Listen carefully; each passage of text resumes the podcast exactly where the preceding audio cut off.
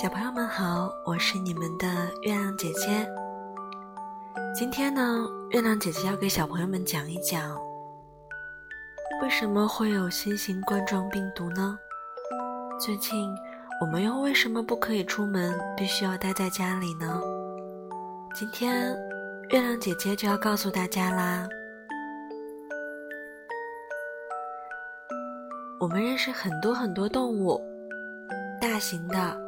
有大狮子、大老虎、大象，有小型的，比如小猫咪、小狗、小鸡；有凶猛的，有大狗熊、大老虎，它们会吃人的；还有可爱的小猫咪、小松鼠、小兔子。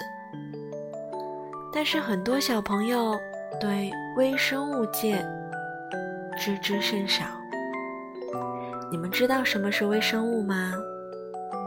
微生物种类有很多很多，是很小很小我们看不见的东西。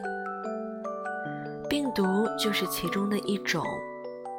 病毒和我们人类一起生活在地球上。微生物们非常非常的小，我们人类啊，只能借助于显微镜才可以观察到它们。在自然界，三千个大个子的微生物抱在一起，差不多才有一颗绿豆那么大呢。这些天，大家在为一个叫做冠状病毒的微生物伤透了脑筋。那么，这个病毒来自哪里呢？和所有的病毒一样，冠状病毒也没有办法独自存活在自然界中。它们往往寄生在蝙蝠的肠道中，再随着蝙蝠的粪便来到自然界。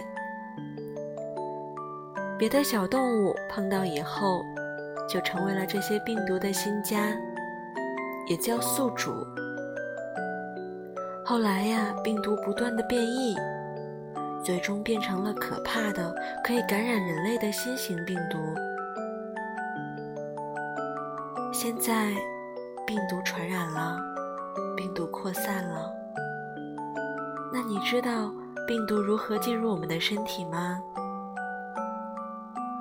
平常我们会打喷嚏，打喷嚏我们就会阿丘，喷出的飞沫啊，最远可以到八米呢。八米可是很长很长的距离呢。与感染的人直接接触。也会被传染，比如握手，比如接触过被他们污染的物品。那我们应该怎么保护自己呢？要保持通风，经常开窗户，要勤洗手，要花唱完一首生日快乐歌的时间来洗手。你可以一边洗手一边唱：“祝你生日快乐。”生日快乐！歌唱完了，宝贝的小手也就洗完了。如果宝贝不得已要跟爸爸妈妈外出的话，要一定乖乖戴上口罩。打喷嚏的时候，比如你憋不住了，要阿啾，要记住一定要盖住口鼻。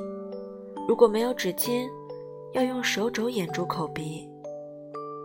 所有的食物一定要煮熟以后再吃，不要触摸野生动物，也不要接触禽类。和植物的种子一样，变异的病毒啊也想四处旅行，于是它们变异成为可以人传染人的病毒，搭乘着我们人类的身体到处旅行，不断感染新的人类。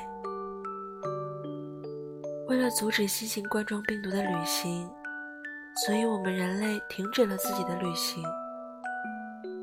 目前，全国共有三十二个省市启动了公共卫生特大事件一级响应机制，所以我们经常去的公园、博物馆、电影院、游乐场全部都关闭了。哪里不能去的日子？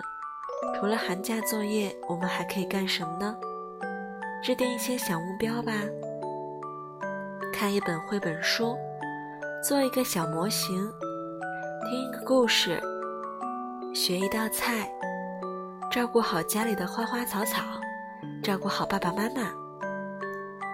大人们都在研究打败冠状病毒的方法，他们去了武汉，去了一线，在为我们每个人而努力奋斗着。我们小朋友要乖乖待在家里，完成一个个小目标。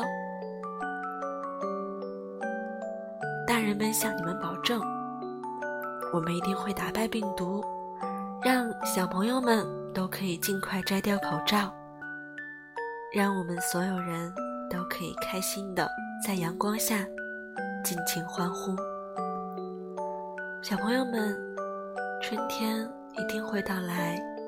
疫情也总会过去，你们在家中一定要乖乖的，照顾好自己，也照顾好爸爸妈妈，做家里的小超人，好吗？我是亮姐姐，宅在家中，勤洗手，勤通风，出门注意戴口罩，要乖乖听话。好啦，就这样喽，拜拜。